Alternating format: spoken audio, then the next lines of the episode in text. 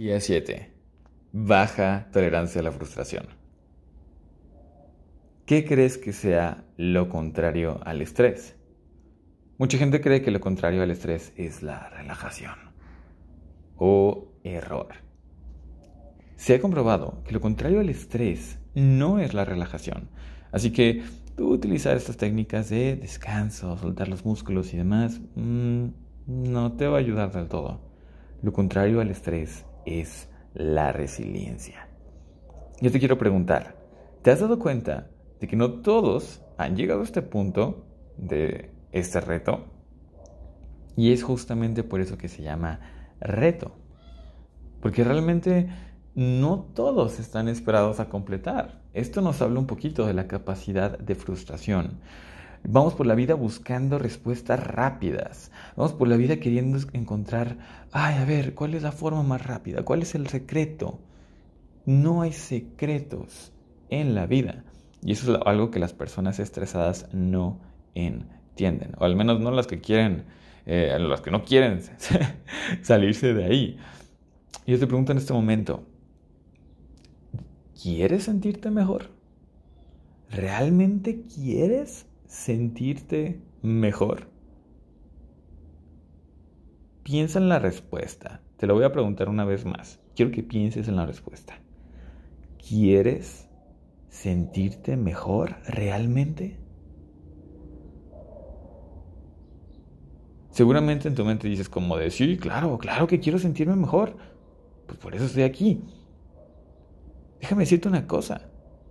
Normalmente queremos pero no estamos dispuestos a hacer lo necesario. ¿A qué me refiero con estar dispuestos a hacer lo necesario? Me encanta cómo podemos hacer una interpretación de lo que es sentir. Te voy a hablar aquí de dos cosas. Sentidos y percepción. Tú todo el tiempo estás sintiendo cosas todo el tiempo estás sintiendo cosas. Y en este momento eh, mm, te aseguro que puedes estar sintiendo dónde estás sentado, sentada. Si estás caminando, estás sintiendo el piso en tus pies. Estás sintiendo la ropa que tienes puesto. Eh, estás sintiendo la temperatura. Estás sintiendo si estás acostado o parado. Estás sintiendo eh, la luz del sol si estás ahí o estás sintiendo frío o estás sintiendo las cobijas que tengas o no sé, o sea, realmente estás sintiendo un montón de cosas. Pero ¿qué pasa? Probablemente no te hayas dado cuenta de eso. Probablemente tengas un collar que hasta que yo te dije, estás sintiendo un collar, hasta que yo te dije, fue como de, ah, mira, es verdad, o sea, no, no lo había sentido. Y a eso le llamamos percepción. La percepción es la capacidad o la atención en uno de las sensaciones. Voy a repetir. La percepción es cuando concentras tu atención en alguna de las sensaciones. ¿Qué pasa con la gente que de repente, ay, es que siento dolor aquí y acá y acá y acá? ¿Cómo está su percepción? ¿En dónde está su percepción? Ay, pero es que no es fácil. No, no, no, yo nunca dije que fuera fácil. Pero te repito, si te das cuenta que estás en una sensación constante, ¿por qué eliges eso? ¿Qué eliges sentir? Ahora te voy a decir otra cosa. Cuando estamos hablando de sentimientos, no se trata de lo que tengas fuera. No se trata de, quién estés rodeado o rodeada. No se trata de lo que esté sucediendo en tu vida. Se trata de lo que tú interpretes de eso. Te, repito el ejemplo de, de mi abuelito. ¿Cuántas personas en esa situación se sentirían tristes, miserables, desdichadas? Él, sin embargo, eligió sentirse feliz, divertido, pleno y aventura.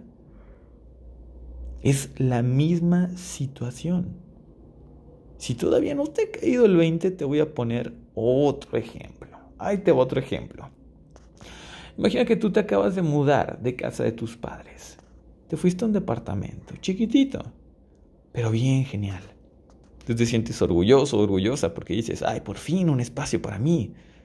A pesar de que tu departamento solo tiene ahí un bañito, un espacio donde apenas cabe tu cama, este, una cocina chiquita, y, pero, pero es tu espacio, se siente muy genial, ¿no? Te, te da orgullo invitar a, tus amigos y dices, ah, mira, ya, me independicé, este es mi espacio. Te encanta llegar ahí y, y, estar constantemente comprando cosas como para decorar tu departamento y te sientes muy, muy bien en tu departamento.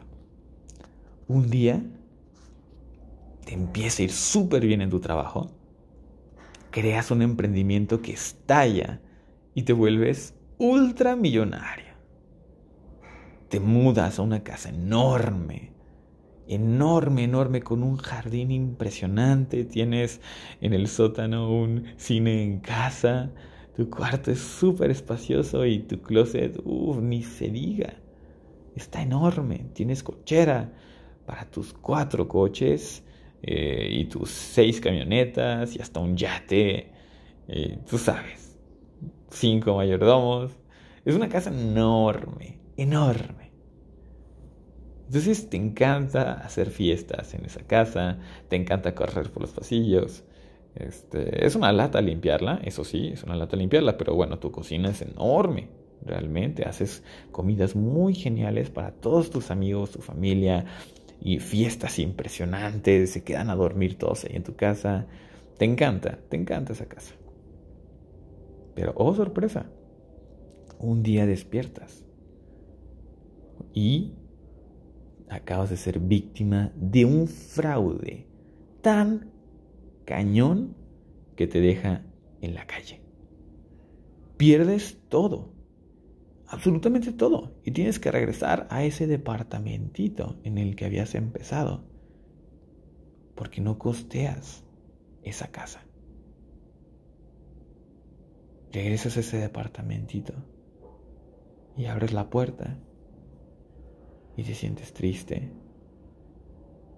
De repente extrañas el no tener tanto espacio para poder invitar a tus amigos, de repente el cuartito donde estaba tu cama, que apenas cabía, ahora se ve muy angosto. Te sofoca. No puedes dormir bien. Te sientes triste. Te sientes miserable. Odias ese departamento. Lo odias, lo detestas con todo tu corazón. ¿Qué pasó? ¿Qué cambió aquí? El departamento es el mismo. Es el mismo que en un momento te generó tanta alegría. ¿Y ahora? Y no se trata de que eh, a fuerzas busques el minimalismo y que fuerzas busques eso. Porque para, para, empezar, déjame decirte una cosa. Minimalismo no es de tener menos cosas. Minimalismo es de no tener aprensión a las cosas. Tú puedes tener chingo, millón de dólares, una casototota y aún así ser minimalista si no estás aprendido, aprendida a las cosas. Pero lo que cambió aquí es la percepción. Es el mismo departamento, son las mismas cosas. Lo único que cambia es tu percepción de ellas. Y de eso se trata todo. De eso se trata este audio. ¿Cómo estás eligiendo sentirte? No depende de tu contexto, no depende de las personas que te rodeen, no, no depende de tu situación, depende de, de, tu percepción de qué estás eligiendo. Me encanta cómo lo dice Diego Dreyfus, si no te gusta tu presente, si no te gusta tu contexto, carajo, tu imaginación es gratis. Ponte a imaginar lo que sí te guste. Ponte a imaginar. Y la gente puede decir, ay, eso es evadir la realidad. No, no, no. Evadir la realidad es justamente el estar así inactivo ni inactiva, el estar como... ¿Qué, es la realidad? Para empezar te digo, no seas tan soberbio como para creer que sabes qué es la realidad. Lo que tú es, lo que es tu percepción no es la realidad. A la persona que perdió la casa, que regresó al departamentito, le puedo preguntar, oye, ¿cuál es la realidad? Y te puede decir, la realidad es que lo perdí todo y soy miserable, mira este departamento de mierda. Si le hubiera preguntado yo antes, cuando recién se mudó de casa de sus padres, oye, ¿cuál es la realidad? La realidad es que la vida bella es llena de oportunidades. Mira, ahora yo estoy viviendo solo, sola, y estoy creciendo. Esta es una oportunidad impresionante. ¿Qué es la realidad entonces? Es tu percepción de las cosas. Así que, ¿qué realidad eliges ver? Hace rato me dijiste, o hace rato pensaste, sí, quiero sentirme mejor. Pues entonces, ¿qué estás haciendo, carajo? Y ahora puede que tú digas una pregunta. Es que, ¿cómo sentirme mejor? Desde ahora en adelante te invito a que elimines el cómo en tu vida. ¿Cómo me siento mejor? Elimina el cómo. ¿Qué queda? Siento mejor. O sintiéndome mejor. Es que ¿cómo le hago para ser más optimista? Elimina el cómo de la pregunta. Ser más optimista. Es que, ¿cómo le hago para ser feliz? Elimina el cómo de esa pregunta y te quedas con ser feliz. No hay cómo en cuestión de percepción. No hay cómo. ¿O cuál? ¿Cuál es la forma de? ¿Cuál es la forma de? Siéndolo, haciendo, así de simple. Puedes decir, ay, qué, locura. Es verdad, es totalmente verdad. Tienes el poder en tu mente, en tus decisiones. ¿Qué chingados es la felicidad a fin de cuentas? ¿Qué es la felicidad? No es tu contexto, no es que te ganes la lotería, no es que te llegue tu pareja con un ramo de rosas o chocolates o lo que sea o que te sorprenda. No, es las hormonas que libera eso en ti.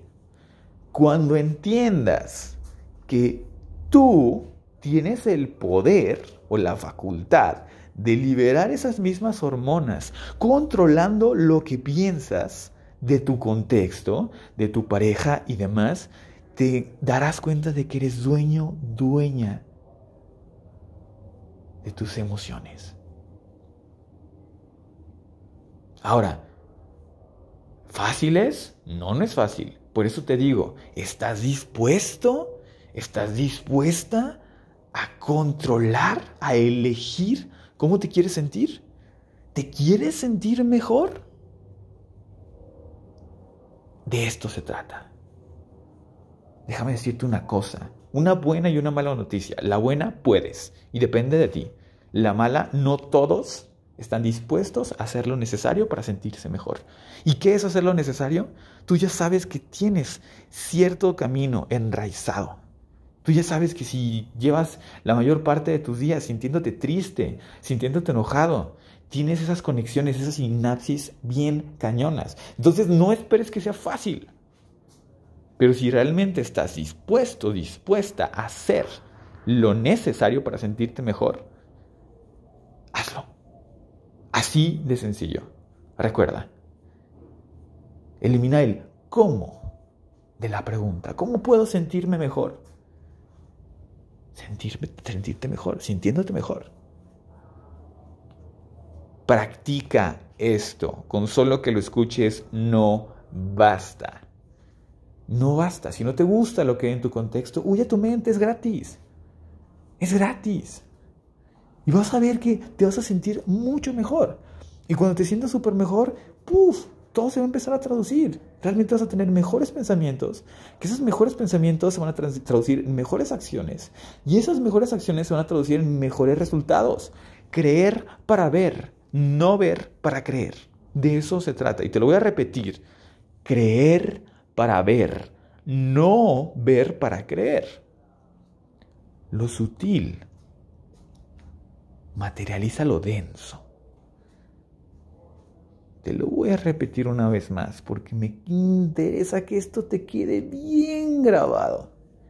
Bien, bien grabado. Si tú te sientes mejor, vas a tener mejores pensamientos que se van a traducir en mejores acciones y eso se va a traducir en mejores resultados. ¿Qué pensamientos o qué sentimientos estás teniendo ahorita? Porque los sentimientos que tengas ahorita se van a traducir en tus pensamientos, que se van a traducir en tus emociones, que se van a traducir en tus resultados. Ya sabes. Recuerda, elimina el cómo. Elige cómo quieres sentirte. Huye a tu mente. No huyas. No, no, no. Más bien accede a tu mente. Huir no. No se trata de evitar. Se trata de elegir. ¿Qué quieres? Tú eres creador de tus sentimientos. Entonces, ¿qué, eliges? ¿Qué estás eligiendo crear? Apóyate de los demás. Apóyate de música. Diego Dreyfus, por ejemplo, recomienda que, escuches música sin voz. Entonces, apóyate de esa música, déjate guiar, desata tu imaginación y siente lo que quieras sentir. Este es un audio poderosísimo. Y si tú llegaste hasta aquí, te reconozco tu capacidad de tolerancia a la frustración. No hay caminos rápidos, no hay respuestas inmediatas. Pero si vas juntando una a una estas herramientas que te doy, te aseguro que vas a poder tener sí o sí una dieta emocional. Este es un pequeño premio para aquellos que saben esperar. E independientemente de que recibas o no recibas premio, la tolerancia y la frustración te va a traer un montón. ¿Por qué? es necesaria para cualquier proceso. Ya no hablo más. Nos escuchamos mañana. Felicidades, si estás escuchando esto es porque acabas de terminar la primer semana de dieta emocional. ¿Cómo te fue? Estoy seguro que si aplicaste cada una de las cosas que fuiste aprendiendo, en este punto tienes cambios muy notorios en el manejo de estrés en tu día a día. Pero todavía falta otra semana. Si quieres desbloquear los días que faltan, te recuerdo que son 14 días, 14 herramientas para manejar el estrés en tu día a día, contáctame a través de mi Instagram, arroba soy Alex Silva. Y ahí te puedo explicar cómo puedes adquirir la siguiente semana de dieta emocional. Estoy muy, muy, muy convencido de que estas herramientas te pueden ayudar como me han ayudado a mí y como le han ayudado a las personas que han cursado por este proceso, que previamente era todo aparte y ahora estoy desbloqueando la primera semana para que puedas estar sembrando en ti esas herramientas que te ayuden. Estoy seguro y convencido en el valor que este producto puede aportar a tu vida. De igual, te recomiendo me sigas en mis demás redes, como en YouTube, que también estoy como Soy Alex Silva, donde también te comparto información de valor para mejorar tu salud y tu calidad de vida. Nos escuchamos a la próxima.